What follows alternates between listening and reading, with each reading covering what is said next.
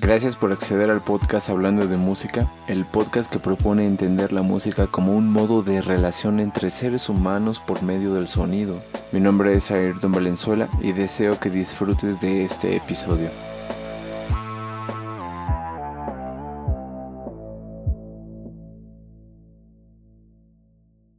Hola a todos, bienvenidos sean aquí a este el podcast Hablando de Música y muchas gracias por acceder a él. Recuerden que este episodio, bueno, más bien este podcast trata de compartir la idea de que la música es un modo de relación, bueno, para mí, un modo de relación entre seres humanos por, por medio del sonido.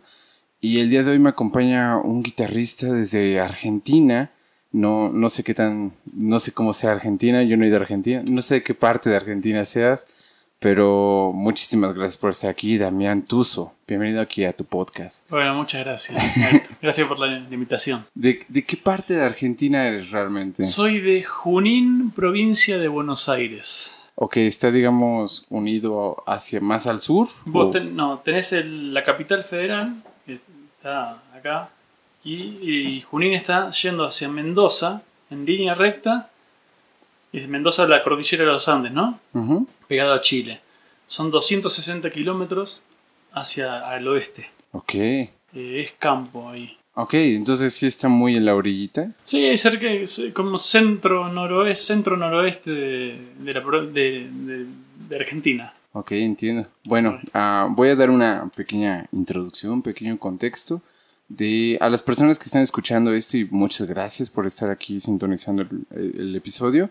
A, ti, también te conocí en, por medio de Nadia Cano, que ah, me gustaría empezar por ahí, por, por, ese proyecto, porque, y de hecho, me siento, me siento como feliz o como, no sé, como curioso, porque es como juntar el dúo así en tu etiqueta de stickers o tu carpeta de álbum y es, ah, ya tengo las dos partes de la moneda.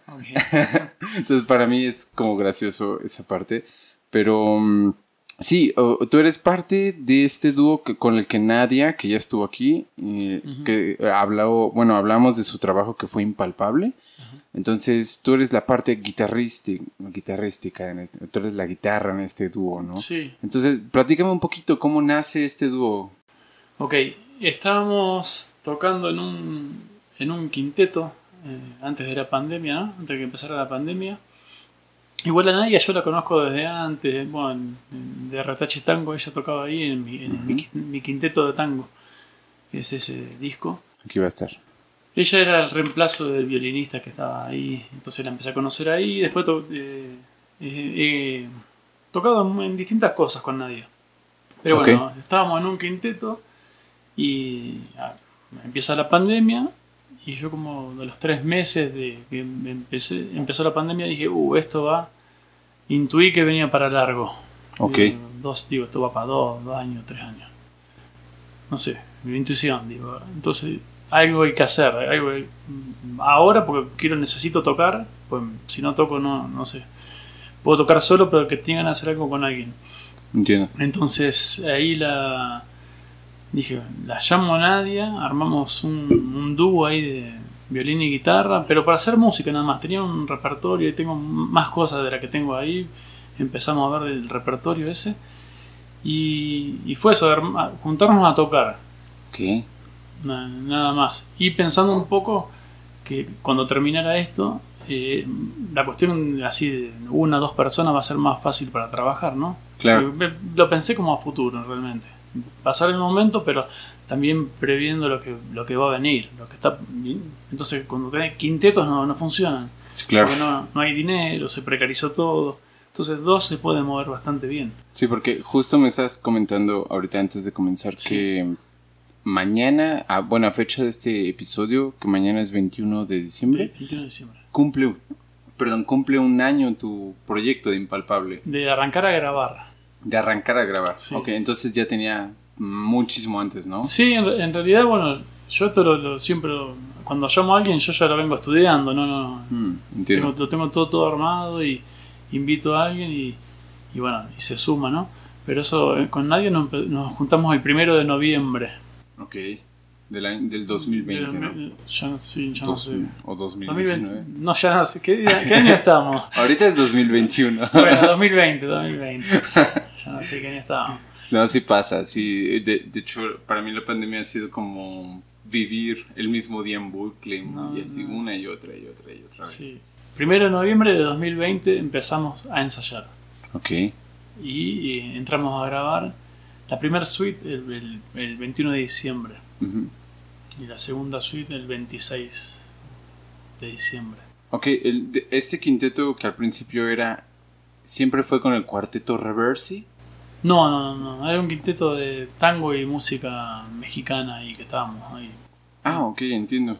en Y, por ejemplo, bueno, mm, te estuve investigando un poquito, stalkeando Ok. y todo esto. Y vi que había una parte que mencionaba que te especializabas en tango y, en- y por ejemplo, en música folclore, si si le Folclore, podemos folclore. folclore, le podemos Ajá. decir. Ok, y también mencionaba que hacías arreglos tanto, bueno, en estos dos aspectos, tanto al área solística como al área de cámara, bueno, como acompañante. Sí. ¿Cómo fue, por ejemplo, ese mm, proceso de pasar esta música, por ejemplo, tal vez impalpable, a tal vez al principio no sé si era quinteto, y pasarla a dúo? No, esto es eh, todo, son obras originales para dúo. Ok, Ya están eh, escritas, ¿no? sí, porque en- me acuerdo que nadie me platicó que estuvo con, bueno, tenías que ver con este Pujol. Pujol, Pujol- bueno, nosotros eh, es un, un apellido catalán, todo el mundo le dice Pujol, pero en Argentina Sí. nosotros decimos las cosas como se escriben, Pujol. Pujol. oh, él, ok. él se llama, sí, dice Pujol, nosotros le decimos Pujol. ¿Eres, eres acercado a este Sí, compositor? sí, claro. Ah, qué buena onda. Sí, él era mi profesor en el 2000 en el Conservatorio Manuel de Falla en Buenos Aires Ujú. y también me tomaba clases particulares con él que vivía a la vuelta de mi casa, a dos cuadras ahí en... Wow. Y bueno, ahí nos, nos, nos mensajeamos, andamos, Sí, claro. andamos, estuvimos toda la, todo el- le mandé el disco y ahí estamos, eh, o, eh, opina, charlamos, ¿no? Sobre, Sí. sobre música. Ok. Y, y por ejemplo, ¿cómo es esta parte de pasar a tocar? Bueno, es que la, la guitarra la vemos como un instrumento casi siempre acompañante, como un instrumento, bueno, en, en el aspecto clásico, en el Ajá. aspecto del mundo académico, muchas veces pues la vemos como un instrumento armónico, ¿no? Ujú. Entonces, ¿cómo es ser una parte protagónica en este caso del tango? Digo, para, para mí siempre es una orquesta, una pequeña orquesta la, la guitarra. Ok. Eh, Yo la- el tratamiento que yo le doy a, a la guitarra es como si fuese una orquesta. Ok. A, a nivel conducción de voces, si uno te, si te pones a escuchar, eh, yo arreglo moviendo las voces, ¿viste? Eh, sí, sí, sí, vos sos, sos músico. Es como decir, hay que saber armonía, yo sé, digo, pero al final si uno mueve bien las voces se va armando todo. Yo el tratamiento que le doy es ese, una cosa de movimiento de voces para todos lados, es como el bossa nova, ahí como la música brasilera, que, ese, que está increíble. Entiendo. Un poco en el, en el tango se usa eso, como el- la armonía del bossa nova, el, el folclore argentino, todo hay una armonía muy interesante que, que se maneja así con... Es raro, digo... No sé, te explico, por ejemplo.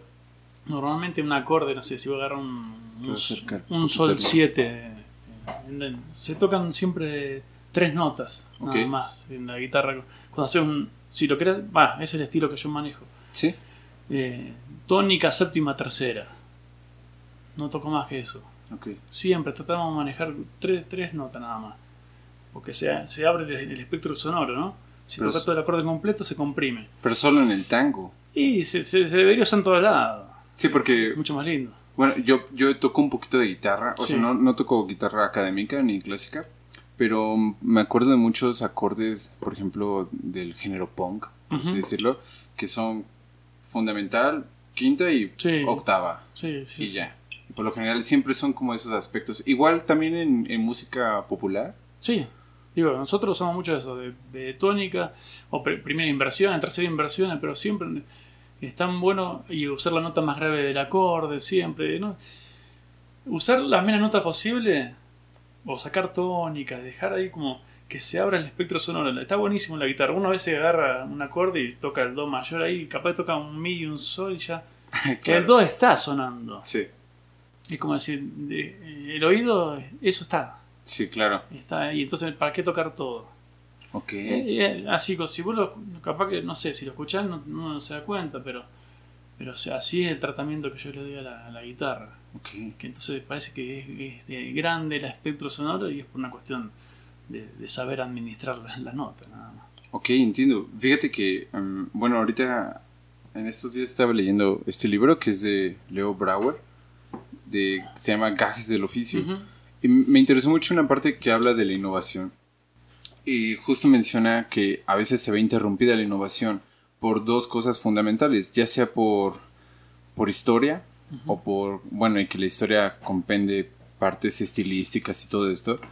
Y menciona, y bueno, yo te quería preguntar como Sí. guitarrista y para los que nos están escuchando, Leo Brauer, si no estoy mal, también es guitarrista, ¿no? Sí, sí. En, en- en una parte menciona cómo, cómo es innovar, o sea, cómo- qué- cuáles son los retos y muchas veces están arraigados como la, mm, la parte de la creatividad del intérprete a querer proponer algo nuevo y no y digamos que dentro de la academia o dentro de lo estilístico como que no se le deja porque no está dentro justo de esta de este conservadurismo. De lo canónico. Exacto. Entonces, yo, yo te quiero preguntar, ¿cómo innovas tú en el Sí. aspecto de, por ejemplo, hacer arreglos de, no sé, y poner cierta parte específica para la guitarra, tal vez esta otra parte para las cuerdas frotadas? ¿Cómo es para ti meter correctamente o, o lo ves como por mero gusto auditivo?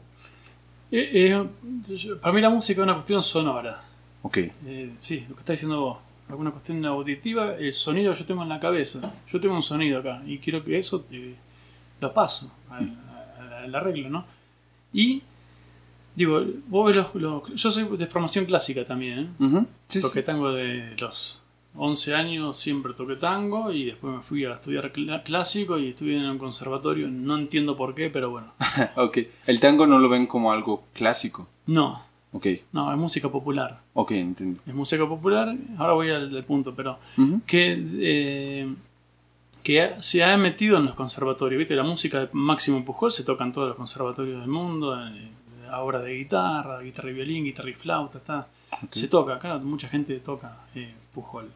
Y entonces eh, Piazzolla también está metido en los programas, programas de estudio, ¿no? De- entonces es como eso que es popular se insertó dentro de, de lo clásico, ¿no? Eh, por supuesto, por decir que tiene un, un nivel eh, de ese tipo, no sé. Yo no, para mí no, no, no- no me gusta ese, ese me- no me gusta mucho ese mundo de, de- de lo clásico. Entiendo. Es muy rígido. Sí, Eh, sí, sí. digo, me voy a meter ahí en un problema. Eh, No, adelante. Sí, sí, que es como medio rígido, porque al final es música, es música, música popular y todo como así, como están tomando, to- eh, tomando exámenes y entonces lo canónico, hay que tocarlo así, así. Y yo cuando estaba en el conservatorio hacía lo que quería, ¿viste? Mi- yo buscaba, y está la, la partitura ahí y uno sabe qué hacer con eso. Hay- hay- el que entiende de música, le agarras un, un lenguaje y decís, ah, mira, ¿qué, ¿qué habrá querido decir baja acá? Claro. Y bueno, yo lo toco como lo entiendo yo ahí. No, no- si no tocamos todo igual, ¿viste? Una, una maquinita tocando todo igual, baje. Sí, porque al final de cuentas, pues es como un diálogo. Es, es música, y la música es para tocarla y, y a alguien le va a gustar, a otro no, no sé. Lo, lo clásico está medio complicado. Bueno, lo, que- lo que te decía eso de, de cómo uno arregla por sonoridades, es decir, ¿qué, ¿cómo creo que suene esto? Ta, Entonces yo tengo mil, no sé, un montón de toques en la, en la mano derecha. En mi mano derecha, si uno agarra un video mío, 30 segundos te haces un, un picnic, diría, mira, me moves para acá, para allá, así como si fuese púa, busco lo que quiero Claro. que suene, Ok. cada, cada cosita. Sí, sí, sí. Entonces se vuelve algo complejo, muy complejo. Porque decir, ¿y cómo sonó ahí? ¿Y esto cómo sonó? Y la mano me va, me va para todos lados. Claro. Tengo, tengo uñas postizas, entonces, ¿ves? Ah, ok, entiendo. O sea, esas no son tus No, uñas. no, las uso porque en el tango se usaba mucho plumilla, ¿no? Para Sí. tocar y para abajo. Se tocaba mucho con púa, todo, no ida y vuelta, hacia abajo. Ok. Esa es una sonoridad del tango. Ok. Entonces cuando yo quiero buscar esa sonoridad, me agarro este dedo ahí, está todo para abajo. Entiendo. No sé, y después hay escalas que se, y- y se tocan con un dedo solo. En vez de hacer una escala de cinco notas con todos los dedos, vas con uno. Órale. y otra sonoridad, de otro mundo.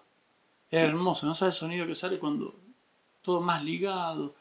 Es- y parece si está tocando mal. No, no estoy tocando mal. Es un recurso de, de ese estilo. Sí, claro, como ah, ah, metiéndolo a fuerzas en el mundo técnico, Ajá. como que se ve de... eh, él está haciendo cosas muy raras. ¿no? Rarísima. ¿Cómo va a tocar con un dedo si puedo tocar con cuatro? Claro. De, de ¿Por qué, hecho, no, me- por qué no puedo tocar con un dedo? Yo toco con un dedo si quiero. sí, sí se puede, ¿por, por qué no? ¿Por qué no? Claro, suena más lindo a veces. Sí, claro, así como si a mí me sale. Es Exacto. muy difícil, aviso. Sí, no, claro, o sea, tocar con un dedo una escala... eh, Es muy difícil. Y, bueno, por ejemplo, en el, ca- en el caso de instrumentos de cuerda frotada, a diferencia de las guitarras que no tenemos, que nosotros estamos buscando la afinación, Ujú. o sea, caer preciso en esa afinación es muy complicado. De hecho, ah, me recuerda mucho a un, a un amigo que se llama Israel, Sí. que es violinista. ¿Qué? ¿De Torres? Mm, No, se llama Israel Koyok. Yoko, ok. Mm, eh, Este chavillo tiene como unos 22 años, pero se toca muy bien. Para- a mi gusto toca muy bien. Sí. Y por ejemplo, yo a veces le digo, oye, es que digamos que en lo natural del cello, y no sé del violín, pero para, am, digamos, para abajo el arco, Sí. es como más natural para nosotros. Entonces, como en metodología o enseñanza nos en- a- la- hacia arriba es como antinatural, pero en teoría vendría siendo igual. O sea, debería ser lo mismo, producir el mismo sonido tanto para abajo como para arriba. Es- no es real, eh, no puede ser.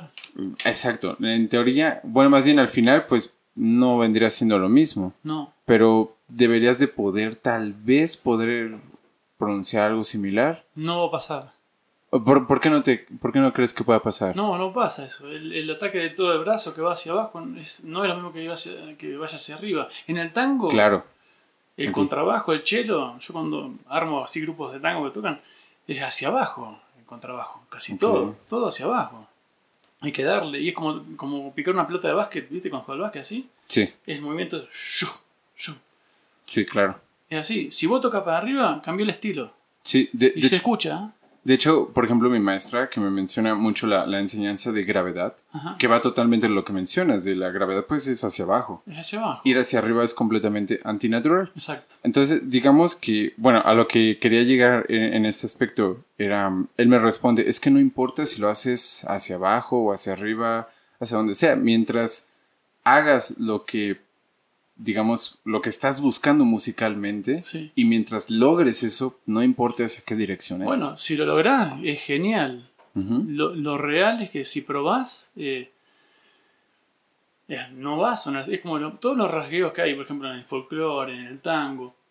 eh, cuando te lo escriben, te ponen hacia dónde va, hacia abajo, hacia arriba, porque eso determina el estilo. Ok, Determina el estilo. Si yo hago mm, una chacarera, un chasquido, el chasquido es para abajo, nunca va a ser para arriba.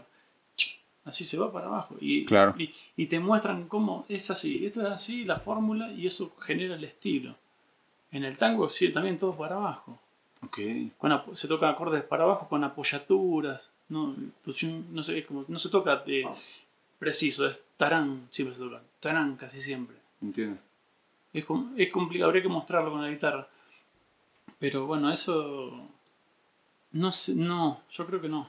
¿Tienes, por ejemplo, algún bueno, ¿tienes algún ejemplo de una obra para ponerlo aquí cuando la gente esté escuchando esto? De. De, de tango así que se toque así. Y bueno, el, el- bueno, yo toco así, pero digo, el, el, el cuarteto de César Angeleri, se llama, un disco que se llama Punto de Partida. Escucha eso tan increíble. Son dos guitarras, un contrabajo y un violín. Dos- Increíble eso. Ok. Y, y, por ejemplo, ahorita que estás, eh, bueno, tocando demasiado con, con Nadia, que toca violín, ¿cómo ustedes, bueno, nadie me dijo que te amplificabas y ahora que yo los pude ver en culto, pues vi que había una amplificación. Sí. Pero, por ejemplo, ¿tú cómo lidias con ese reto sin amplificación? Yo, yo me acuerdo que yo tenía un ensamble de guitarra y Mm. cello y no había problema tan, no, no había tanto problema porque la chica le metía duro la guitarra Sí. Pero a veces sí era un, más bien era un tema recurrente, como de, oye, vamos a nivelar el volumen, vamos a, Sí. no metas tanto porque te comes a la guitarra. ¿Cómo es ese tipo de aspectos? Mira, cua- cuando empezamos con Nadia, eh, los ensayos eran sin amplificar, ¿no? Yo, yo y ella sin amplificar. Lo que pasó ahí es que el sonido, yo me rompí las uvas, yo me- le daba muy fuerte, yo le, le puedo dar fuerte y, y era como, perdía como cierta calidez musical. Mm, Entonces después digo, bueno, vamos a empezar a ensayar con amplificado. Un color, ¿no? Un colorcito. de- Y es eso, uno puede por ahí tocar con alguien y que el otro le baje, pero yo que sé, estamos en el 2021, ¿viste? si amplificar una guitarra suena bien, eh, tengo un buen micrófono, es un buen micrófono que tengo ahí, suena bastante natural. No tengo un problema, digo, eh, si no me... No sé, no, no hay que demostrar que, que, viste, le voy, a poner tensión extra fuerte a la guitarra para que suene. Sí, claro. Y suena re rígida la guitarra, no tiene, no, tiene amplitud, ¿viste? pero tocas fuerte. Okay. Así, viste, los guitarristas clásicos, toco fuerte. Pero la, compresión de, de, las cuerdas hace que el sonido se, se comprima. Ok, sí, sí. Y ya no sonaría tan bien, ¿no? No, a mí no me gusta tanto eso. no suenan tanto los armónicos, ¿no? Sí, si se pierde un montón. Lo, lo, sí, tal cual. Se, se, pierde mucha música cuando está tan, tan, tan, tan fuerte esa la, la tensión. De la, es mi gusto, ¿no? Cada claro. quien hace lo que quiere. Y, y, por ejemplo, de hecho, algo que te quería preguntar respecto a la innovación y de todo este tema. Nadie me había comentado que en estas obras que como mencionaste, pues son escritas originalmente para dúo, e, estas de Impalpable. Pero me dijo que de repente metías cosas que no estaban escritas y que Pujol dijo, no, pues así es el tango, así no hay problema. O sea, ¿qué tanto puede uno como intérprete, y bueno, tú que eres especialista en tango, o sea, ¿qué tanto uno puede meter de su cosecha para enriquecer? ¿Sí? ¿Piensas que cualquier cosa? Sí, que con buen criterio, ¿no? Okay. Con buen criterio, buenas decisiones. Yo siempre decía a nadie, hacer música es tomar decisiones, buenas decisiones cada segundo, cada nota. Y sí, mm. es, tomar buenas decisiones. Cuando tomaste una mala decisión, chao. Y, se, se, desarticula. Ok, y supongo que por ejemplo para tomar este tipo de decisiones, pues debes de estar muy bien preparado, ¿no? Tremendamente, sí.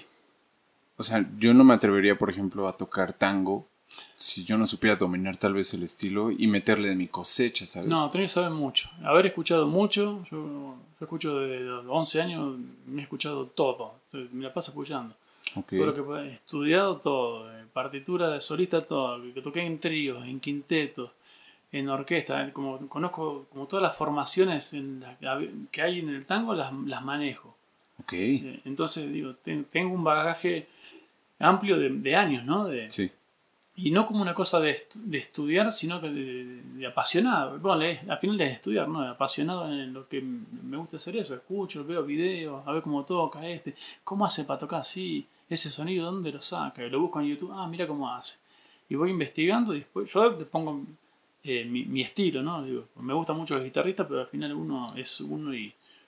Pero es eso, es como saber, tener mucho conocimiento. Y de todos los instrumentos, ¿no? sí, claro cuando yo cuando he tocado con las distintas formaciones, soy muy observador. Entonces digo, no voy a ir a tocar la guitarra, voy a ver qué hacen todo lo demás, porque si algún día quiero armar eso mismo, ya vi cómo tocan todo. El piano, yo sé cómo se toca el piano, ya sé cómo se toca el contrabajo, sé cómo hace el bandoneón, los vi, porque estoy ahí. Eso, eso es eso, la música es eso, es observar y a ver qué. Digo, sí, y aprender. Claro. yo no necesito tocar el piano, necesito verlo, cómo lo hizo. Ok. No, y aparte es un...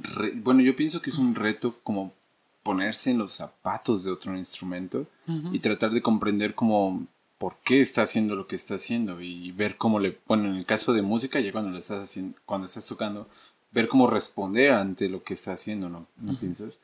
Sí. Mira, eh, hacer música está, está buenísimo, digo. Siempre pero hay que estar, estar en, en todo, como en viendo. No hay, no hay uno como instrumentista, como músico hay que ir, siempre a tocar. ¿No? Como uno es músico y después el instrumento está al servicio de la música y, y nada, y nada más. Y, ver cómo se trabaja en el tango eso, ver cómo cada quien toca así, verlo y observarlo y, y transmitírselo a otro. Es transmisión oral, todo eso. Claro. Y es todo de transmisión, es música popular. Ok. Yo no sé. ¿Tú, ¿Tú cómo ves esa diferencia entre... ¿Quieres más cafecito o algo así? Sí. Ah, bueno, de, qué estamos hablando? Estamos hablando de la música popular. Bueno, en este caso del tango. Sí, más, bien te quería preguntar, ¿tú cómo ves esa diferencia de... El, bueno, me mencionaste que el tango es tal cual música popular. Sí. Ah, ¿Estoy o estamos de acuerdo en que la música popular, digamos, es música como de la población y no de la burguesía? Sí, pero después, viste, lo que pasó con el tango es que es, del pueblo, ¿no? Y ya se conoció porque llega la, la burguesía, ¿no? Los contratan, van a, van a París a tocar, es como esa fue la historia del tango. Se tocaban los burdeles en Buenos Aires, en Cabaret, ¿no? De ahí como es como de mala muerte, tocan ahí y termina yendo a, a Francia y ahí los bailan en los salones, ¿no? De, top. Y después regresa y se vuelve, es como centro, centro y periferia, ¿no? De ir para afuera y regresar y ya volvió como más elegante el tango y ya se volvió algo no del, más del pueblo, pero de, todo el pueblo, ¿no? De la burguesía, del, bajo, no sé. Claro. Pero sí, lo popular es el pueblo. Y, y, tú, por ejemplo, como intérprete pues, de este tipo de música y también que estudiaste académico, o sea, ¿cómo ves esta diferencia entre justo estos dos mundos? Y que justo Leo Brauer en una parte menciona que el problema de muchas veces de la música es que intentamos como catalogarla o en este caso dividirla y a mi parecer pues no debería ser de eso porque como mencionaste al final de cuentas es sonido. Es sonido, es música. Después esta cuestión Viste, el otro día, música mayor, música, no sé. El otro día, bueno, la música mayor, pero anda a tocar bien una cumbia. Yo no sé tocar cumbia. Digo, yo respeto todas las músicas. Después, bien hecha, eh, está. Claro. Es música. Eh, te gusta, no te gusta. Si no te gusta, no la consumas. Si te gusta, la consumís y listo. Y ya. Y ya. Pero la música es música. Y si, y si hay formas de hacerla, hacerla bien. Uno dice, ¿qué es hacerla bien? Sí, hay formas de hacerla bien y hacerla mal. ¿Tú como, como qué pensarías que vendría siendo eso? Y tenerlo, si uno este, escucha, hay, hay, un registro histórico de, de, la música. Arranca el tango, por ejemplo. Voy, voy con el tango que es lo que yo más conozco. Sí, sí, sí. 1880, 1880, 1920 escuchar las, las, grabaciones, ¿no? Escuchar y decir, bueno, esto pasó en el tango, así, ah, bueno, qué interesante. Bastante, no sé, no es, no, no es básico, no se puede decir básico, como, no, eh, como minimalista, nada, nada había. Muy poquito y los instrumentistas tocaban poco, no, no eran grandes instrumentistas. Okay. Entonces se hacía lo que se podía. Pero en 1920 aparece una, una, orquesta que cambia ahí como... Y dice, ¿y esto qué, qué hicieron acá? Innovaron, ¿no? el sexteto de Francisco de Caro. Ahí después sigue buscar. Le decían orquesta, pero eran sextetos. Claro. Y arranca así y dice, bueno, ¿y acá qué pasó? Y empieza a, ayornarse el tango, empieza a cambiar ahí. Y todos empiezan a, imitar eso, y va cambiando, va cambiando, y empieza la orquesta ahí. Y uno y empieza, uno tiene eh, toda la cosa auditiva que van apareciendo, los discos, porque están todo, está todo grabado. En esa época, en 1920, el tango estaba con todo en Argentina. Entonces uno va registrando y si esto me gusta y, y agarran, es como, hay un sonido de, de, cada época, 1920, 1930, 1940, y ahí orquestas suenan hermosos y, se va creando como un... Es difícil explicarlo. ¿Cómo, cómo perdón?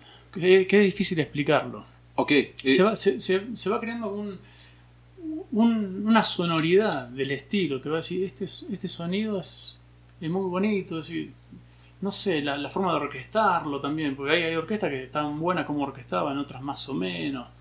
Ok. Eh, a mí me recuerda, me recuerda mucho, y bueno, me hace a mí muchísimo juego en, en mi experiencia. De, por ejemplo, una vez un compañero me dijo, es que ¿qué nos define como latinoamericanos? Y yo como músico y también como latinoamericano me fue pensando, mm, ¿qué, ¿qué, vendrá haciendo esto? Tratando de contestar esa pregunta.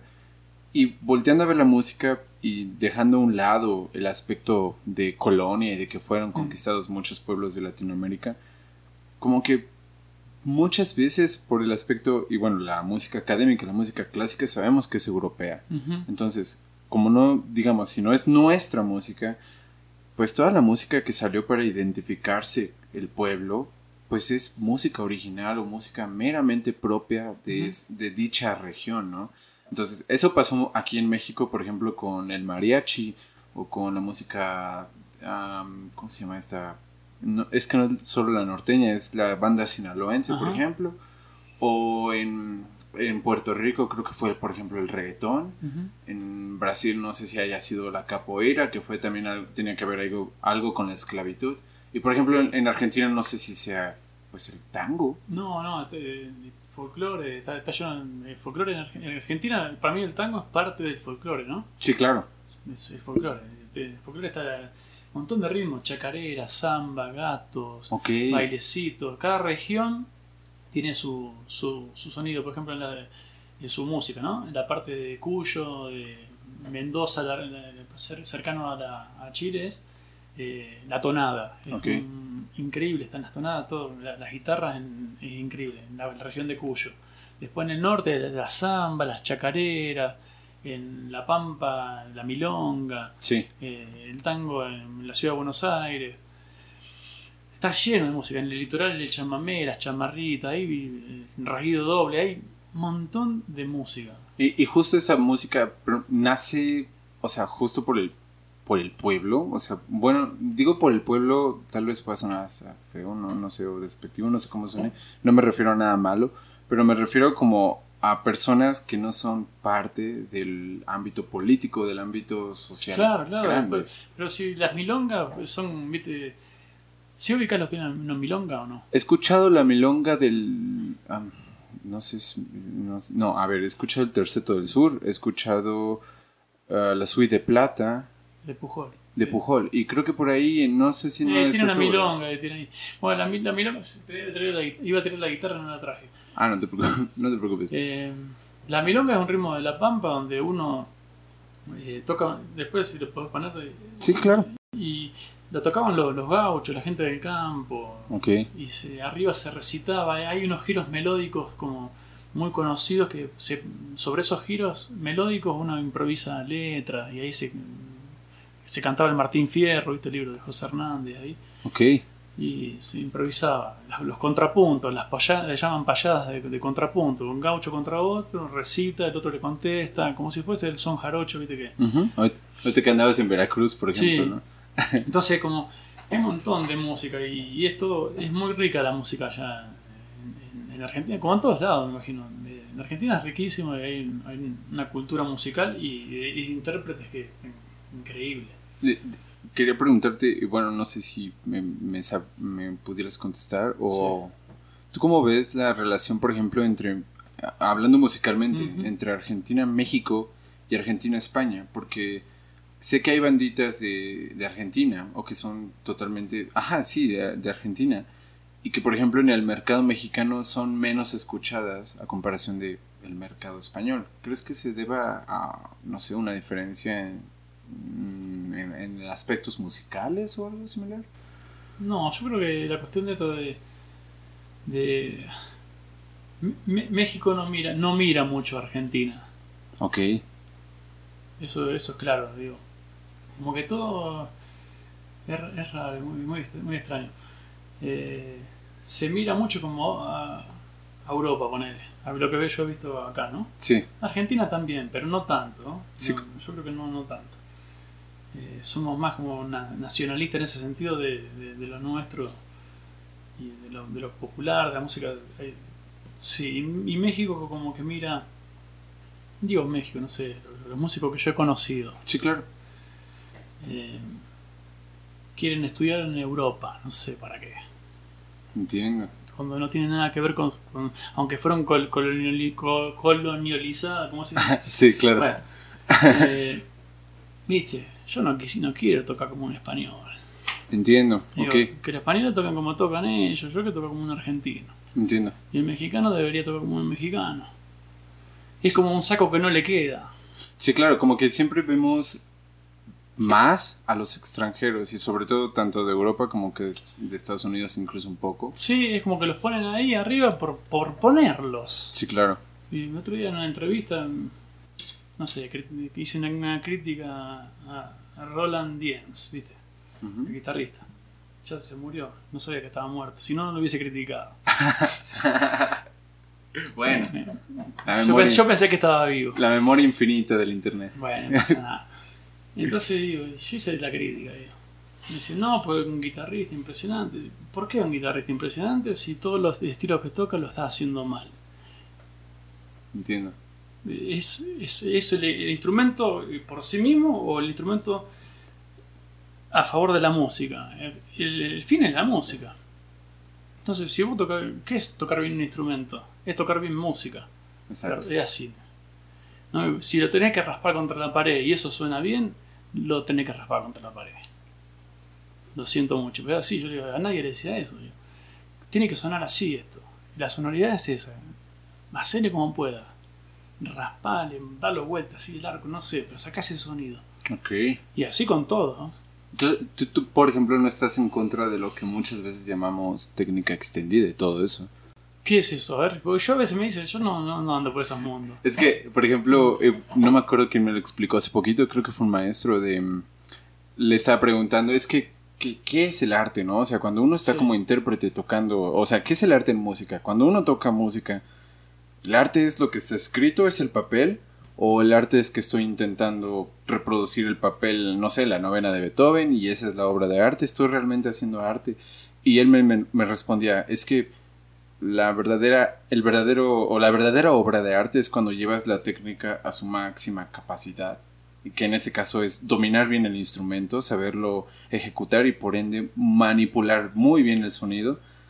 Y después entran personas que tratan de innovar o tratan de revolucionar. Y esta técnica que se supone que manejan muy bien, que es la técnica para poder, para poder tocar el instrumento, la llevan a otro nivel, como por ejemplo am, en, en el cello a veces cuando tocamos cosas de Piazzolla o también ¿Qué en el violín ah, ponemos el arco está bueno también debería traer el cello pero Sí, sí. digamos está el violonchelo está el puente y justo entre el puente y el cordal hay una parte así de cuerda Ajá. que suena muy agudo y a veces ponemos ahí el, el arco y rascamos y suena Ah, la chicharra. chicharra se llama Sí. Ok, entonces eso digamos que dentro de la técnica clásica del violonchelo, eso sería algo extendido a esa Ah, técnica.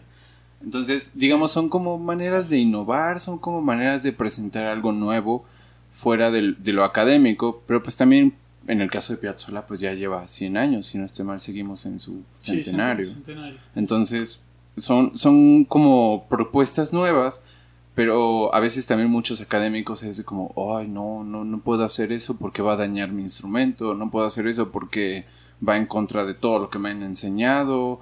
Y a veces es como, como acabas de decir, es que si esto, ra- rascando el instrumento a la pared, da esa sonoridad, ¿por qué no habría de hacerlo? Exacto. Sí, la música pide eso, pide eso. Ok. Y así, como. Tenía que tocar lo que pide el oído, el oído de cada uno, ¿no? Sí, claro. Entonces, yo había visto tocando acá tango y digo, pero no se toca así. digo, se, se toca de tal manera, no suena. ¿Tú, tú, tú cómo ves esa diferencia de, por ejemplo, ver tocar aquí personas tango argentino? Y me acuerdo muy bien que dijiste en, en esta presentación en culto que... Y yo quería preguntar, ¿por qué no están tocando Piazzolla? Ah, Que para los que no sepan, pues Damián y Nadia están tocando o han presentado a lo largo de un año un, un trabajo de tango contemporáneo, si no estoy mal. Y yo- mi duda era, ¿por qué no tocan Piazzolla si Damián es de Argentina? O sea, y eso aquí en México es muy atractivo, se vende porque se vende. Y me acuerdo que sin preguntar tú contestaste, es que pues no había nadie más que tocara Piazzolla como Piazzolla mismo, sí, ¿no? ¿para qué? Entonces, ajá, yo quería saber cómo, cómo es ese pensamiento tuyo de, de poder, o más bien llevar al público obras que no sean solo Piazzolla. Lo que uno de- debería hacer, digo, si yo tengo que hacer algo de Piazzolla, tengo que arreglar Piazzolla, hacer un nuevo arreglo sobre el tema de Piazzolla. Ok. una propuesta nueva. No puedo repetirlo. Agarrar los arreglos del quinteto de Piazzolla. ¿Para qué? Es como un museo, hacer un museo de Piazzolla. No, no, no, lo lamento, pero se hace eso, ¿no? Tal el quinteto de la Sí. Fundación de Piazzolla. Pero ya lo hizo mejor Piazzolla, hermoso. Digo, es como can- los tangos de Gardel, ¿viste? Uno dice, lo escucha y dice, no, mejor no canto eso, pues es arruinarlo. Entonces, si, si querías, yo lo que haría si voy a tocar Piazzolla, arreglaría los, los tangos ¿no? a, a mi manera, ¿no? Ok. ¿Y solo para guitarra o...? No, por lo que sea. Pero sí eh, haría algo nuevo. No entiendo. No, no los arreglos originales. Ok. Dios. Eso es lo que yo haría. Y, y, y, por ejemplo, perdón. Sí, Eh, sí, no, sí.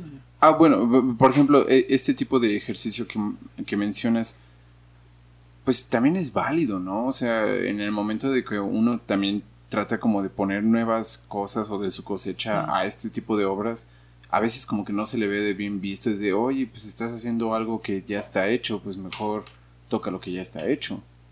¿Me explico? O sea, ¿tú, tú, ¿tú combates contra eso? O... ¿Cómo, ¿Cómo fue eso? Repetímelo. Es que, por ejemplo, tú me acabas de mencionar que, que tú harías el arreglo. Sí. Y hay personas que por lo mismo de, de, de que ya está, ya ca perdón, de que ya hay arreglos de este, de estas obras, dicen pues ya para qué haces otro, toca el que ya está. O sea, ¿no te has enfrentado contra ese tipo de situaciones? No. Hmm. Eso es algo muy mexa. sí, no, yo, yo he tocado cosas... A mí me gusta Piazzolla, toco, toco Piazzolla pero siento que si, si quedo, tengo que quedar arriba, digo, mejorar. No, es para llevar la música a otro lado. Ahora estuvo el homenaje de Piazzolla en el Colón y hubo propuestas muy, muy interesantes. Y realmente los que estuvieron ahí estuvieron a la altura y más. Mm. Es decir, esto, si estuviese Piazzolla vivo, esto no, vuela, está mejor. Está mejor, como muy creativo. Fue increíble. Entonces, la gente no, no queremos escuchar lo que fue Piazzolla, a ver qué propuesta nueva. Y el tango fue creciendo, Piazzolla ya pasó bastante. Y los músicos tocan tremendo. Hay unos músicos tremendos y gente creativa, nuevos arreglos sobre música de Piazzolla.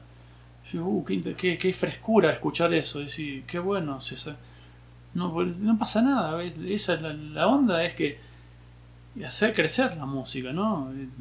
Que sea más linda, no sé, llevar a otro lado. Y, y, así va la música en Argentina. No tenemos, ah, está el compositor vivo. Yo podría haber dicho, tuve en un tema sí, tuve por ejemplo con Pujol que está vivo, están todos vivos otros compositores. También es difícil decir, voy a hacer un disco de compositores vivos. Encima los conozco, me conocen. Y en un momento había una cosa que yo, pues yo cuando las partituras las agarro, yo al final Después cuando veo la partitura y lo que grabé, dije, no hice nada de esto. Y me, empiezo a asustar porque digo, uy, eh, yo ensayando empiezo a, limpiar, limpio, no meto más, saco, voy, limpiando. Entonces digo, uh, pero acá, ¿qué va a decir Pujol acá? Que le saqué todo eso. Y yo le digo, che, ¿qué hacemos a Pablo que, que nos grabó? Le digo, ¿qué, ¿qué hago? ¿A vos te gusta? Y a mí me parece que está mejor. Entonces dejate de joder, me dice. Dejás así como está. y así, ¿vos, ¿vos qué te parece? ¿Que está mejor o, lo que hiciste o lo peor? No, mejor. Bueno, listo, dejás así. Pero tú ves esa cosa, está, vivo. Y bueno, no pasa nada, es, música y uno. Y hay decisiones que uno puede tomar que les pueden gustar al compositor, otras que no. Claro. Y no pasa nada. Sí, claro. Aparte siento, bueno, a mí me da mucha intriga esa comunicación, por ejemplo, que tienes ahorita con estos compositores. O sea, ¿cómo es, ¿cómo es trabajar directamente con el creador de la obra? Porque a veces, y bueno, en, el caso de los, de los músicos que nos dedicamos como a interpretar Beethoven, Bach y todo eso, pues le metemos nuestras ideas retóricas de, ah, pues yo pienso que tal vez quiso decir esto, pero al final de cuentas siempre es intuición, siempre es suposición y realmente no sabemos cómo quería Beethoven decir tal obra, ¿no? Entonces, para mí, yo pienso que es muy chido que estés eh, trabajando con los compositores de cerca. Sí, mira, yo, no le consulté nada. después le mandé el disco nada más. Pero esta cosa, tomo decisiones porque conozco el estilo, digo, esto me gusta, esto no me gusta, esta parte y aparte hay grabaciones de esos temas que ha, tocado él, grabado. Ok. Y entonces yo hasta digo, en un momento hay un, en San Telmo, por ejemplo, en, la suite Buenos Aires, en el tercer movimiento. Te va a hacer que... Eh, perdón, perdón, yo me, elegí yo. En el tercer movimiento en San Telmo, ahí, que es un candombe, hay una parte que, que yo eh, él la toca todo, al mismo tiempo, todo el tiempo. Todo el tiempo el, al ritmo de candombe, ¿no? Y hay una parte ahí que, yo le bajo el tiempo, porque yo necesité, necesité hacer eso, digo. Y yo sé que podría estar mal para él, pero para mí está, está mejor. para mi gusto. Está más lindo esa parte. La llevé a otro lado, porque creí que era eso. Y puede ser que él diga, ah, mira qué lindo, me gusta más. Es, él compuso la música, pero hay gente que te la embellece también. Yo he hecho música, yo compongo, y hay gente que es mejor que uno. Ok. Entonces, listo. Siempre. Que, que, que, lo hagan más lindo, me dicen, che, cuando yo una vez paso arreglos, tengo cosas para trío, para dúo. Eh, che, ¿puedo tocar? Sí, si, mientras lo mejore, mejor. Me mejora. Claro. Porque al final es mi obra y la embellecieron. ¿Qué más quiero yo? Claro. Eso está increíble. Y, y eso está muy chido porque también aprendes a ver cómo las otras personas se relacionan con la mera música. Yo te estoy tirando un papel. Exacto. Haz lo que quieras. ¿Qué, qué, que, si no, la, la, opresión, ¿viste? No, haz lo que quieras vos. Si me gusta, me gusta. Si no me gusta, no me gusta. Tomaste esas decisiones. Qué bien por vos. Genial. ¿Qué, qué vamos a hacer? Un papelito. Te claro. Y por ejemplo, ¿tú cómo, cómo llegaste a eso? O sea, yo vivo de repente en un conflicto de mm, no solo querer estar tocando o reproduciendo lo que el papel dice, lo que la teoría dice, ¿sabes? O sea, como también tratar de meter, pues digamos, lo que siento y tratar de plasmarlo en el instrumento. No sé si me explico, pero como, como dije hace rato, para poder llegar tal vez a eso hay que dominarlo muy bien. Y mucho, sí. Uno no... Digo, eso, ah, yo siento esto. Ah, pero lo siento porque tuve 30 años tocando eso y escuchando 200.000 discos. Entiendo. Entonces, y hice una selección eh, ¿qué no quiero? ¿Cómo no quiero sonar? Ah, ok. así no quiero sonar. ¿Cómo quiero sonar? Así quiero sonar.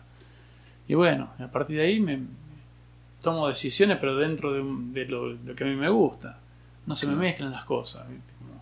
esto no, esto sí, esto, esto acá lo tengo acá. Tengo como mi, mi muro de herramientas. Sí, claro. Hay que tomar, agarrar las herramientas en cada momento, que cuál me sirve para cada momento, así. Y, y después cada quien expresa como, como puede, como, como habla, como canta. Yo toco como yo canto, me gusta cantar. Okay. Yo toco eh, todas las cosas que, toco yo eh, las canto. Sí, claro. En la grabación me, me cuesta porque yo, yo canto las melodías cuando estoy tocando. Ok, o sea, como, o sea, al mismo tiempo. Sí, claro. Ok. Y, y eso no, bueno, se, te complica en las grabaciones porque se escucha. No, claro, yo hay a veces que quedan grabadas, a veces y... Pero bueno, ya aprendí a callarme la boca cuando grabo. Pero cuando estoy tocando, a veces uno, me acuerdo en un trío, decía, che, ¿quién está cantando las melodías? Era, yo ahí haciendo las melodías. Porque sí, porque la voz, eh, hace, que el instrumento haga lo mismo que la voz, es increíble. Es, muy válido. Está buenísimo, es muy, es muy difícil lograrlo. Y, sí. De hecho, de hecho, por ejemplo, a mí ahorita yo estoy tocando un concierto de cello de Elgar, Edward, eh, Edward Elgar, creo que se llama, es un compositor inglés, y él escribía mucho, pero muchísimo para coro, para voces humanas. entonces, por ejemplo, mi maestra me dice, todo lo que pueda salir de tu voz cantando, todo es bienvenido en el instrumento. Claro, está buenísimo. Porque si lo tiene, y de hecho, por ejemplo, una chelista que ya falleció, que se llamaba Natalia Shakoskavia, una cosa así, decía en el caso del cello, de los violines o incluso de la guitarra, mm, las notas son tus palabras y en este caso el arco o la mano derecha es, tu voz. Entonces, si, yo supongo que si tienes bien articulado acá tus palabras y acá un buen volumen, un buen sonido, un buena, una buena respiración como cuando hablas, pues va, el diálogo va a salir muy bien. Sí. Hablando de respiración, eh, vos escuchaste el disco. Sí, claro. Bueno, el de Impalpable. Sí. Sí, de hecho también estuve escuchando. Están todas mis respiraciones. Se escucha todo. Yo no entiendo cómo, se la gente toca sin respirar. ¿Cómo hacen? Claro, como muy ahogado, ¿no? ¿Y cómo se hace para tocar? Digo, puede ser, che, eh, ¿quién está respirando? Yo, estoy vivo. ¿Qué querés? ¿Que no respire antes de atacar un acorde? Claro. ¡pum! Tiro así. Claro, ¿sabes la fuerza que agarra cuando, cuando tiro un acorde? Si no respiro, no sale esa sonoridad. Esa es mi, mi, forma, ¿no? Claro. Digo, a mí se me resulta raro que estén tocando música y que cuiden si están respirando, si se están moviendo, ¿viste? Uy, que está complicado hacer música así. Sí, de hecho, a mí me pasa, a mí, a mí me pasa que a veces no respiro. O ¿Qué respira? O no suelto el aire que ya respire, ¿sabes? No, no sé por qué, seguramente es tensión, Pero, por ejemplo, mi amigo Israel me, me dice, Ayrton, es que toma aire y respira, haz esto, ¿no? O sea, que se escuche, no importa, porque al final de cuentas ese aire va a salir en tu música. Claro. Lo necesitas, o sea, bueno, para las personas puede ser muy abstracto, ¿no? Sí. Y aquí les pongo una partitura de una frase, pero donde está esta línea así larguísima, ese es todo la- el aire que debes de tomar para poder pronunciar esa frase. Sí. Y dice, pues sí, totalmente. Sí, bueno, pero bueno, yo eh, respiro mucho, pero pero digo, no se respire, que se cuide eso, se pierde mucha musicalidad, Claro. se, se- se pierde. Digo, a mí, yo no, a mí no me sirve, no, no respirar. Ok, y, y por ejemplo ahorita que estás mencionando las grabaciones, de hecho estuve escuchando este disco que es el Ujú. Porque sí, de, Sí. de Damiana, y se los pongo también en la descripción para que lo escuchen. Ah, este otro no lo he escuchado, este es más nuevo. No, ese es el primero que sa- saqué ahí con, eh, cuando llegué a México, en dos- 2013 llegué, 2015 hice este. eh, de Retache Tango es el grupo. Ok. Hicimos Lejano Buenos Aires, que era es piano, guitarra, contrabajo, violín y cantante. Ok, y to- todos, supongo que ese fue en Argentina, No, eso fue acá. fue acá. Sí, ah, ok, ok. Sí, estuvimos como dos años, dos años y medio tocando bast- bastante con este grupo. Suena, bien, suena lindo, está bueno. Ok, eh, bueno, cuéntame un poquito de, de tu proceso de grabación, o sea, supongo Mm. que estos dos fueron mucho antes de pandemia. Y sí, Y fue, sí, Impalpable fue ya estando en pandemia. en pandemia, sí. Cuéntame cómo hubo diferencias o cómo fue estos procesos de grabación. No, no, no. Igualito, así como. Yo digo, se, se estudia mucho, se ensaya mucho y después se entra a estudio. A mí, por, por suerte, tengo, tengo amigos ahí. Yo, yo trabajo ahí con Pablo Amad, que es un cantante y bandoneonista. Ok, Eh, no, te- no tenemos, sí, Pablo se, Ahmad se escribe, A-H-M-A-D. Entiendo. Es cantante y bandoneonista. Va, es- toca de todo, pero. Y tenemos un. Él tiene un. Se llama Pablo Mada y su cuarteto tango rock. Hacemos tango, metemos rock, no sé, hay una cosa. eh, Wow. Está bueno. Y, y Pablo tiene un estudio. Entonces cuando salió de retache, yo siempre grabo. Me gusta hacer, hacer- perdón, discos. Eh, entonces él nos graba y siempre me gratis, ¿no? Eh, bueno. Yo soy el director de su banda. Y no, dice, vení a grabar y, todo de buena onda. Ok, Eh, grabamos. Ese disco no lo hicimos en caliente. Normalmente el tango se graba eh, este, en, Este. en caliente, ¿no? Eh, todos, todos juntos tocando. claro. Eso lo hicimos tipo banda de rock, que grabó el pianista primero, porque hubo un, el, el- el pianista anterior se, se fue, yo estaba por sacar el disco y, y bueno, mandé grabar los pianos a, a Buenos Aires. Ok, el- el- con un amigo mío que se llama Eduardo Minervino, que grabó los pianos, que toca siempre conmigo en Buenos Aires. Digo, salvame porque Sí. necesito grabar los pianos y me los grabó todo él en una semana, no me acuerdo. Me los mandó y a partir de eso se gra- grabamos todo arriba, uno por uno. Ese fue el, el proceso de ese disco, De- de- que no es lo ideal. de El tango sí. sí. Y- porque debería ser todos en Junto. conjunto. Claro. Sí, sí, sí, todo en conjunto. El, el otro lo grabó Ariel Cavalieri, que es una, otro amigo que tiene estudio, que era bajista de Julieta Venegas, de Argentina. Eh, también otro amigo. ahí, y también estaba ahí en mi casa, digo, "Tal, quiero grabar un disco solista. Yo tengo otros dos discos solistas. Eh, este es el tercero. Y nada, me puse a estudiar todos los días ahí como armando de repertorio y lo grabamos en un par de sesiones. No, yo eso lo grabo, lo grabé en tomas únicas. ok. Una toma y a, Cada toma. canción. Sí. Ah, Wow. Qué, re- qué enorme reto. Sí, normalmente lo- los, discos solistas no, no, en una toma. Ok. Y me dice, ¿qué graba de vuelta? No. No quiero grabar de vuelta. No, No. Ya, ya fue. No, no, el- la primera toma siempre es la mejor, entonces, ¿para qué voy a grabar otras dos? ¿Para qué? Ok, claro. De hecho, eh, a- ahorita que he estado en, pues, en- grabando mis clases para poderlas tomar y, y haz de cuenta que yo grabo el video de lo que voy a dar en clase, se lo mando a mi maestra y mi maestra me da la retroalimentación y en base a eso trabajamos, ¿no? Pero al principio era grabar varias veces, una y otra y otra y otra vez. Y le mandaba, según yo, lo mejor. Y luego me di cuenta que eso seguramente puede ser. Em, puede ser bueno y malo. Bueno, porque, ok, escoges la, me- la mejor. Pero malo, porque justo esa mejor puede ser mentira, ¿sabes? O sea, si tomaste 20 grabaciones y solo enviaste una, pues te ves bien o te escuchas bien una de 20, ¿sabes? Eh, Es el porcentaje bastante bajo. Exacto. Eh, Es como, sí, por eso digo, y, a mí es mi, es mi forma, ¿no? Sí. Eh, me genera adre- mucha adrenalina eso. Ok. Es decir, eh, voy a tirar una. Es un tiro el que tengo. Es un- una flecha que lanzo en el aire y tiene que ir al centro. Está bueno eso, porque te ponen un aprieto y hay gente que puede responder bien o mal. Yo respondo bien. Yo me conozco, digo, yo sé quién soy, cómo soy y a mí me resulta generarme esa, esa adrenalina para que salga esa versión así. Ok.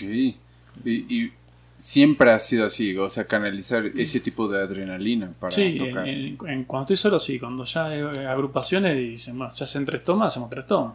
No, no nada, yo voy y las toco las tres tomas. Sí. Y, eh, Wow. pero bueno. Eh, Para mí es un reto enorme porque, o sea, bueno, yo no llevo tocando muchísimos años el chelo, llevo, bueno, ya es algo, ya serían unos ocho años, ocho o nueve años aproximadamente. Em, pero digamos que para tocar, últimamente me he dado más cuenta de esto, ¿no? De que para tocar 15 minutos o 20 minutos o 10 minutos de principio a fin sin, de- sin detenerse, aunque haya existido algún error, Mm. es algo muy complicado. O sea, como que sí debes de estar muy, muy, muy, muy bien preparado. ¿Tú te preocupas por si sale algún error o, u otra cosa? Sí, pero no, no, no, me, no, no, no, no me equivoco. Ok, ok, entonces todo sale bien. Y porque lo practico mucho. Claro. En- Entiendo. Sí, como si me preparo para eso, ¿no? Como, ¿Por qué me voy a equivocar? ¿Y, y cómo es justo esta pre- preparación para poder llegar súper afianzado? ¿Cuánto tiempo te toma? O... Yo cuando este disco eh, estudiaba... ¿qué, ¿Cuántos temas son? Ya ni, me- ni me acuerdo. 12. Mm, aquí son 12 temas. 12 temas, Sí. ok. Hice como en- lo hice como en tres sesiones porque digo, eh, no, no, no me lo iba a echar estudiando. Tenía las mañanas libres y digo, voy a estudiar tres temas, hice tres, cuatro y cinco, no me acuerdo si tres, cuatro y cinco, algo así fue. Ok, Entonces, estaba como 20 días estudiando tres temas, 5 horas por día, de 8, de 8 de la mañana a 1 de la tarde. Digo, yo estudio, hago 40 minutos, paro 10 minutos, como tengo cierta dis- Ok. una disciplina que me, sí, eh, bastante así como... eh, Rigurosa. Sí. sí. entiendo. Eh, no, no, aunque tenga ganas de tocar, lo freno a los 40 minutos. Hago eso. Ok, para justamente por, como para no lastimarte. Sí, ¿no? para descansar, digo, para poder tocar 5 horas y no... Tranquilo, toco 40, tomo unos mates, 40, otros mates, y así tranquilo puedo estar 20 horas. Ok, No, no desgastar nada más, sí, claro. eh, mentalmente también. Y entonces estaba como 5 horas ahí tocando y, y buscando versiones. Después las que, las que, lo, como lo estudié, de- después no lo toco así. Eh, porque, viste, va- varían, yo no sé, en el momento que me agarra, viste. Sí, claro. Cambio bastante la forma de tocar. Depende Ok. cómo está. Este, pero bueno, la parte de, de las notas están, digo. Dice, ay, no te equivocas. ¿Y por qué me tengo que equivocar? Y eso no es, viste, se ve que mamón. No, si, si me dedico a eso y hago música, eh, ¿por qué me tengo que hacerlo muy bien? Y cinco horas es suficiente como para estar ahí como no errarle, ¿no? Y mucha concentración. Estoy pensando en la música, ¿eh? Claro. No estoy pensando en cualquier cosa. ¿no?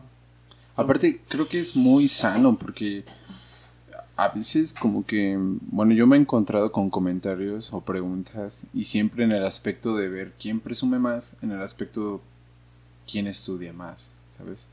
Entonces, yo siempre he pensado que sí debes de estudiar tus horas adecuadas, para- pero debes de estudiarlas inteligentemente justo para no dañarte. Te voy a dar un pun- el punto. Mi forma, yo lo que, lo que hago para. para me, me imagino que capaz que te interese. eso. ¿Sí? Eh, yo lo que hago es, eh, para estudiar bien, es digitar nivel 1000. De La digitación tiene que estar. Yo lo- me siento y digito el primer día. Yo si digito bien puedo salir tocando. Al día siguiente bien. Porque mi cerebro transformó todo eso bien pensado, esto acá, este dedo acá, este acá. Armo la partitura digitando. cómo, va, cómo me voy a mover dentro del instrumento.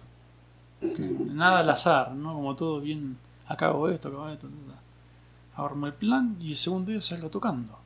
Es increíble, digo, así me funciona a mí, no, no, no significa, es mi, mi mecanismo desde que tengo, no sé, 18 años. Ujú. Encontrar esa forma de que me sirve, Ok.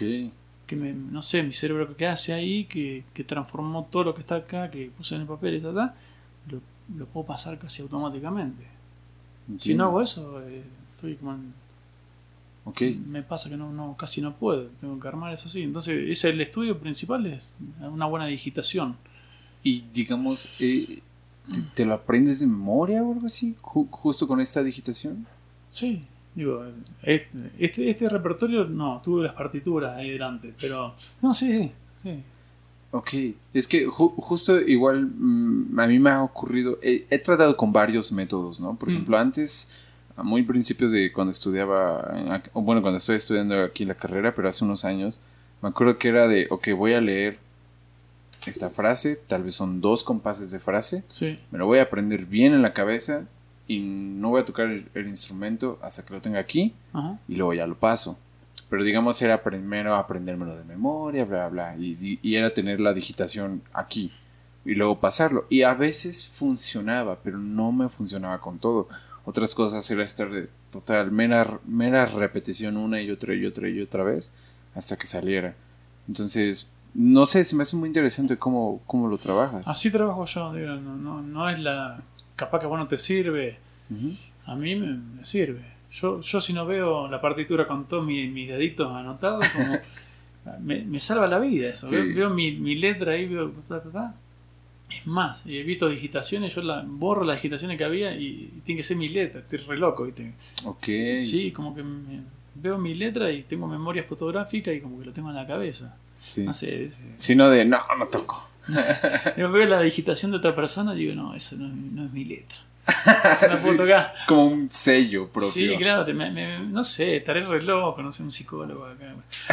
A mí me funciona, y si me funciona, listo. Claro. De- de- a ver, esperen, déjame ver qué más. Porque no tengo otras varias cositas. Sí, lo que quiera. Mm, bueno, quería preguntarte, vi Mm. que eres o fuiste profesor de en la superior de música. De con espe- ah no, bueno, Soy ah, anoté que dime. No, no, no, dime tú. Bueno, anoté que eres profesor superior de música con especialidad en guitarra Sí. del Conservatorio Manuel de Falla. De, Eh, de Buenos Aires, sí. ok, ah, de ahí saliste egresado. Sí, sí. Ok, y, y cómo, bueno, yo quería saber más bien cómo ha sido o cómo es para ti dar clases. O sea, ¿das, das clases? Sí, acá tengo algún alumno ahí de guitarra, no, más me dedico a tocar. Pero en Buenos Aires sí, yo me dedicaba a dar clase. Ok, ¿y, y cómo es tu experiencia de, digamos, transmitirle tu conocimiento a tus alumnos? Mira, yo lo que daba clase eran en escuelas de eh, niños de dos años. Entiendo. Escucha, no, increíble. Eh, a, a 11 años, por elección. Ok, sí, entre más joven supongo que más fácil de digerir. No, yo creo que lo- lo- creo que lo- lo- los buenos los buenos maestros, los que creo que le podemos dar, dar más cosas a, a niños. Deberían, entonces, Barenboim debe estar dando clases a chicos de dos años, no a alguien de 25 años. Mm, Como que es el momento. Sí, como- A Barenboim le eh, o a Marta Gerich le dio clase a los cuatro años, le dieron clase a ellos. Eh, la cuestión es eso, y los, los mejores, entonces como que los mejores no tienen que estar en...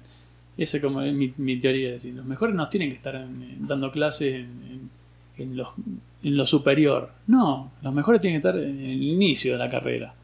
Claro, como enseñando desde cero Desde- prácticamente. Sí, claro. Si vos necesitas el mejor de... Ahí. No, cuando de, de ocho años que perdiste el tiempo. Digo, eso a mí- yo pondría lo mejor acá y los, y los peores los saco.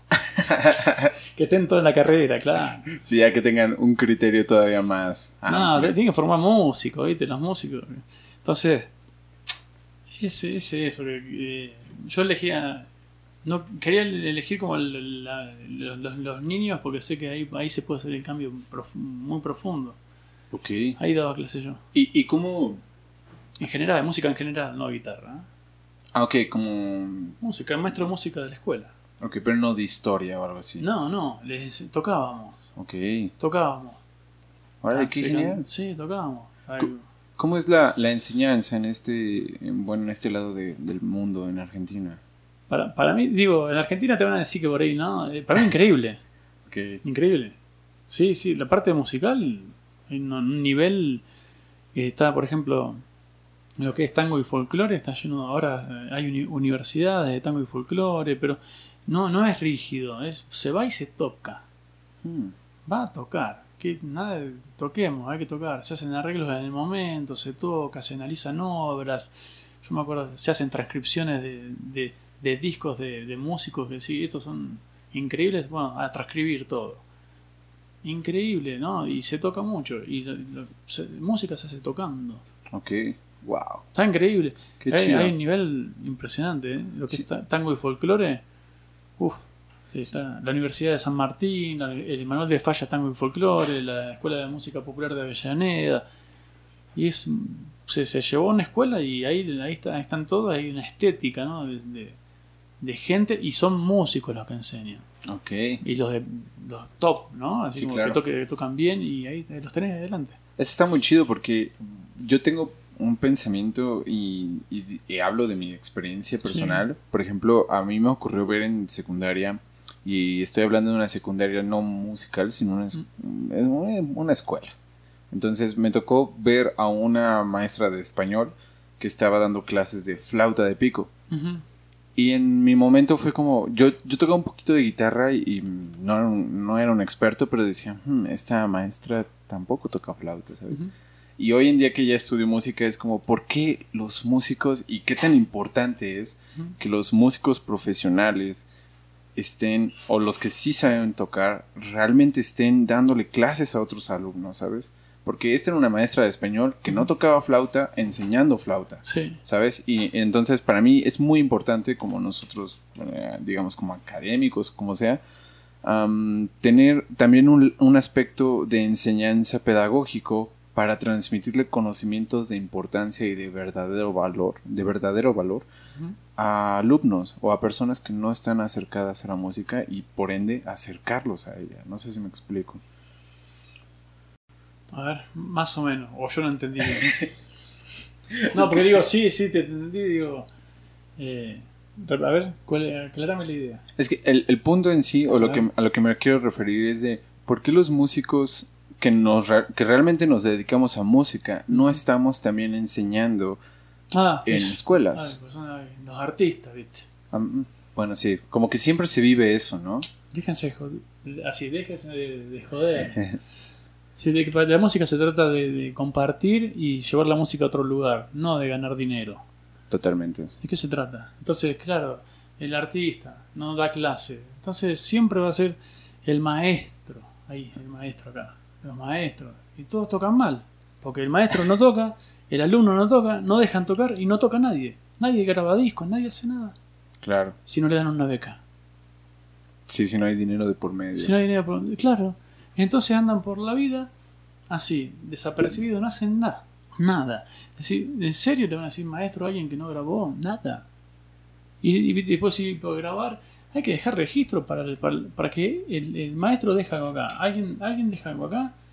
Este toma la posta y lo pone acá. Y esto es así. Y va creciendo el estilo, el género musical. Claro. Una cosa de compartir música y, y que vaya cre- Si no hay registro, ¿qué hacemos? No hay historia. ¿Qué qué? Ah, que bien tocaba Pepito. ¿Por qué? Que es, todos mitos son al final. Sí. ¿Dónde está la grabación que tocaba bien? Sí, claro. Sí, yo jugaba mejor que Maradona. Pero ¿dónde se ve, no? Eh, no, yo jugaba mejor que Maradona. no, no es así. Claro. Y, y grabar, hoy pones un, gra- un- un celular y grabás. Todos pueden grabar, todos pueden grabar cualquier cosa hoy en día. De hecho, hace poquito igual platicaba con un maestro y habla y concluíamos Sí. que justo la música, a comparación de, por ejemplo, tal vez la pintura, ¿no? Que la pintura tú pintas algo y tenés el cuadro o el objeto ahí físico presente que cualquiera puede apreciar y pueda darle valor. Pero la música, no, la música a fuerzas necesitabas dos cosas para que se pudiera acomodar o apreciar ese valor. alguien que reproduciera la música, alguien que tocara y alguien, o más bien, y que aparte la grabes para que la grabación quede justo como ese objeto, por así decirlo, y que se pueda después apreciar y juzgar. Sí, ¿no? sí, hay, hay que dejar cosas, así decir. La música, hay un montón de músicos que no graban y está, está bien, no pasa nada. Pero ¿por qué no vas a grabar? Claro. Digo, ¿por qué? Pa- ¿Para qué haces música? Aparte, aparte, yo le explicaba otro día, esto se vende, digo, yo, yo- yo vivo, tengo que vivir de la música, esto lo vendo. Es un producto que yo para no voy a hacer una tocada de algo que no me gusta. Yo voy a tocar mi música y te voy a vender esto y no tengo que salir a hacer otra música. Yo voy a tocar siempre lo que a mí me gusta y, y esto es un producto que yo vendo. Entonces, es un trabajo que estamos haciendo. Es de trabajar, dejar un registro, se vende, seguimos creciendo, uno, una referencia de uno mismo, decir, bueno, yo estaba en ese nivel, fui creciendo. Trato de subir el nivel cada vez que tengo un- una referencia de mí mismo, ¿no? Decir, ah, bueno, el próximo se- lo tengo que hacer mejor. Ok. Así, uno va creciendo, ¿no? Es, es como. Acá pues, uno graba el disco y piensan que. No sé, ¿por, ¿por qué grabas disco? ¿Y por qué no? ¿Cómo no grabas disco? Claro. ¿Cómo no? No sé, digo. Ah, perdón, es Sí. que si escuchas... Buen viaje. Gracias.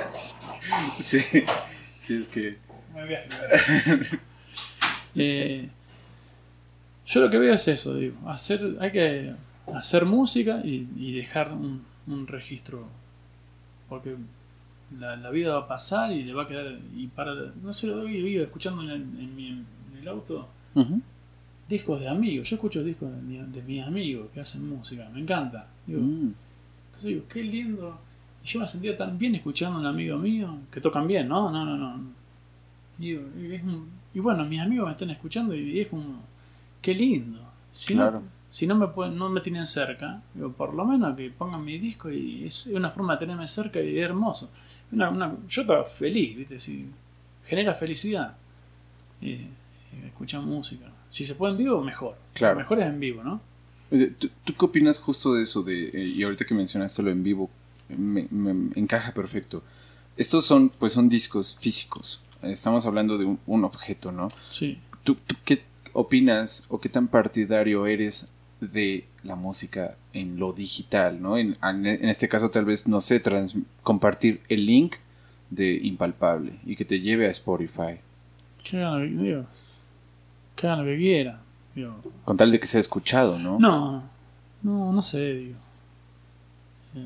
Mm, Es que pregunto esto porque A leyendo un, un- a un filósofo, justo hablaba de los objetos y ¿A hablaba... quién? Se llama Bayun Chul Han, Sí, sí, no. es un surcoreano. sí, ¿se sí, sí, tengo, lo he leído. El- leí su libro No Cosas, no sé si lo conozcas. No, eso no lo tengo. Eh, no sé si es de este año, creo, una cosa así, pero bueno, hablaba de cómo los objetos, lo físico se convierte en información, en, en ceros y unos, en código binario. Y hablaba de cómo, por ejemplo, ahorita que mencionabas de tus amigos, de alguien que te puede regalar un disco Sí, y tú, pues, eh, el, como a- hablando físicamente, ¿no? Tú tienes el objeto y dices, "Ah, ok, este disco me lo regaló Damián, el día que fue a hacer el podcast, ese día Damián venía de Veracruz y tiene, digamos, el objeto tiene historia. sí. A comparación de un link que se, que se no pierde. tiene nada. Exacto. Ahí tenemos, tenemos mucho más información, ¿no? Como lo que, lo que acabas de decir. Yo te lo entregué en la mano, es lo palpaste, ¿no? Esto. Exacto, Tiene- eh, lo vas a escuchar de otra manera, exacto. definitivamente. Entonces, bueno, ahorita que mencionabas com- como lo de tus amigos, de, bueno, es que si yo no estoy físicamente cerca de ellos, ni ellos de mí, Mm. y tienen este objeto y lo pueden reproducir, pues es como si estuvieran, estuviéramos cerca, ¿sabes? Claro, para mí esto es totalmente em- emocionante eh, poder hacer eso. Claro. De hecho, pues sí, o, o sea, hablando de esto justamente, me parece fascinante como... De hecho, ahora que vino Nadia, ¿Mm? me quedé esperando así como, ¿me va a dar un disco o solo lo va a promocionar? Ajá. Y solo lo vino a promocionar. pero, pero no, ya, ya ahí Ah, está. bueno. Ya cuando fui a culto, pero Sí. eh, porque yo lo quería, ¿sabes? O sea, Sí. yo, yo quería el disco, yo lo escuché en, en digital y me gustó, pero es que no se puede tocar, no lo Sí, puedes tener no, ahí, no. ¿sabes? Me parece muy fascinante cómo uno debe de dejar, y como mencionaste, un buen registro para que las personas pues lo puedan apreciar. Sí, sí, acá hay, bueno, y mucha gente, más allá de trabajar, digo, hay, alguien hizo el diseño, alguien sacó fotos. Ok. Eh, alguien nos grabó. Eh, ¿Qué te pasa? Hay, hay, hay, hay, mano, ¿no? Hay, hay, mano de obra de por medio. Sí, sí, digo, yo es como, ¿qué me importa Spotify? Todo eso, hagan lo que quieran. Eh, no sé, no, no, no. Está bien, hay, hay mucha información. No sé, no, no estoy convencido de eso. Porque al final es, es muy disperso todo, ¿no? Y eh, y, escucha, y se, ¿viste? otro día hablaba con un amigo y me dice, no, ahora hay que sacar el tema, de un jingle, un tema, si pega, no pega, ¿viste? uno, dos temas, tres temas. Pero yo digo, yo agarro un disco y estoy un mes con un disco. lo, lo, lo, vuelvo loco al disco, le doy vuelta y vuelta y vuelta, lo escucho y lo aprendo, y lo escucho y lo aprendo. Estoy, puedo estar un mes escuchando un disco. Wow. Y sí, no, no ando saltando, ¿viste? lo pongo y lo escucho, me siento a escuchar. Sí, de principio a fin. Sí, claro. Wow, eso está muy chido. Siento que vivimos una época que ya no hace eso, ¿sabes? Incluso aunque sea digital, aunque lo pongan en, en Spotify o lo que sea, siento que ya no hay tanto ese ejercicio de escuchar de principio a fin un disco. Como que ahora son puros sencillos. Es lo que te está diciendo, sí. A ver si pega. Exacto. A ver si pega que... Sí, se queda como muy. Para mí se queda muy en la banalidad. En la nada. Es un tema, ¿viste? ¿Qué? ¿Esto qué es? ¿Qué, qué, qué, qué viene después de esto? Claro. ¿Qué? Me, me, diste un tema, sí, y ahora que. Ah, pegó eso, que me va a hacer 12 temas más igual a eso. No. No, dejémonos. No, vayan a trabajen de otra cosa. Y aparte, o sea, vivir la experiencia, como ahorita mencionaste en vivo, pues es muy diferente. Y otra cosa. Esto, bueno, eh, los discos, está bueno el registro todo, pero eh, termina siendo música muerta, ¿no? sí, claro. No, ahí quedó. El en vivo es lo más lindo que hay. Uno debería ir a ver música en vivo, ¿no? Totalmente. Todo el tiempo. No, tiene nada que ver. Sí, totalmente. Eso ahí murió. Ahorita con Impalpable van a seguir, este, bueno, a la fecha de grabado de este episodio es diciembre todavía 2021. Uh pero cuando lo estén viendo, y saludos al futuro, cuando lo estén viendo, pues ya es 2022, ¿no? ¿Vas a seguir o van a seguir con Impalpable? Eh, acá la cuestión es, es esta. Eh, nadie entró en una, maestría. Ah, claro, sí, sí me contó. Sí, y bueno, si ahora en China se va. Sí. Entonces, bueno, Impalpable está. Impalpable es, eh, digo, si, nadie se va, se abre China, yo voy a seguir con Impalpable. Yo tengo que seguir trabajando. Y bueno, se buscará en otro caso un, reemplazo. Entiendo. Otro músico, música, otro instrumento, se verá qué, pasa. Eh, sí, es eso. Si no se va, seguiremos tocando. si se va, eh, ir a estudiar y yo seguiré con tengo una carrera ahí que, que vengo sosteniendo de, de, hacer música y no, no, no, quiero que se caiga esto porque es un buen un trabajo bien hecho. Sí, claro. Eh, y bueno, no se puede caer. Sí. Lo, lo, voy, a sostener como sea. sí, claro, hay que comer. y también hay que. Sí, es, trabajo también. Sí. Y bueno, ya nada más para terminar, Damián. Mm. Eh, me gustaría saber cómo como qué te gusta un poquito más? ¿Te gusta más el aspecto ahorita, por ejemplo, eh, más bien este tipo de ejemplos que son como más música de cámara? ¿O también te gusta el aspecto solístico de orquesta? ¿O prefieres eh, tocar solo? ¿O lo que sea? Tengo mis épocas. A mí solo me, gusta tocar. tengo tres discos solitos. Me encanta. Toco, cuando estoy en mi casa y tengo ganas de tocar con un tango, solo estoy tocando. Okay. Me encanta tocar solo. Después me gusta acompañar cantantes también, me encanta. Sí, vi que tenía ahí, bueno, no me aprendí el nombre de los cantantes, pero eran muchas personas. Sí, sí, hay eh, trabajar con gente que me gusta trabajar, ¿viste? De, tocar con gente. no, no, yo trabajar, no sé. Me encanta tocar con, con, amigos, con, con, gente comprometida, con lo que, que nos gusta ensayar. A mí me gusta más ensayar que tocar. Ensayar. Sí, sí, me encanta. Me encanta. Es lo más lindo que hay. eh, te juntás, eh, tomás unos mates, tomás un café, ensayás, estás horas y horas ahí probando, es que tuvo una cosa de experimentación ahí que está buenísimo. Entonces, a mí me gusta to- todo, solo solista, en quinteto, en trío, dúo, lo que sea, todo me gusta. Ok. De hecho, algo que quisiera añadir que ahorita mencionaste Sí. con el ensayo. eh, estuvo un amigo aquí que se llama Lenin, Sí. que igual es violinista, y me, me dijo, ah, no me acuerdo si lo grabamos o aquí platicando con él, me dijo, es que yo disfruto más el proceso. ¿Quieres más café? No, estoy bien. Sí, seguro. Sí, sí, gracias. Él, él me menciona, yo, yo disfruto más el proceso que el mero hecho de ir a tocar una obra al final. Y le digo, ¿que ¿por qué? Me dice, es que, o sea, sí, te preparas para eventualmente tocar ante un, Mm. ante un público y ese es el producto final. Y está chido, eh, eh, salga como salga, está muy bien. Pero es que el ensayo, el proceso de, de estar conviviendo con las demás personas. Bueno. Sí, en realidad me- las dos cosas me, me, me, encantan. Ok. Me gusta más esta, pero tocar en vivo está, está espectacular también. Digo, tocar ahí está buenísimo, Sí, claro. está increíble. Digo, es eso, las, las dos cosas. El proceso de, de construcción está bueno, está todo bueno. Hacer música está bueno, siempre que, que, que tengan ganas, la gente que tenga ganas de hacerlo y con esa de estar ahí, ¿no? No estar pensando cualquier cosa, estar en ese momento compartiendo un momento único. ¿no? Claro. ¿Tú, tú piensas eh, que la... Bueno, respecto a los demás elementos de música, de si estás tocando con violines, con chelos, con Ujú. cualquier otro elemento, ¿crees que deben tener siempre la su música o su parte muy bien preparada? ¿O a veces puede, no sé, faltar algo y ver qué se hace? Yo digo, si te pasa una partitura, te- lo mejor posible, ¿no? Ok. Bien, Bien, bien, preparado. Sí, claro. Sí.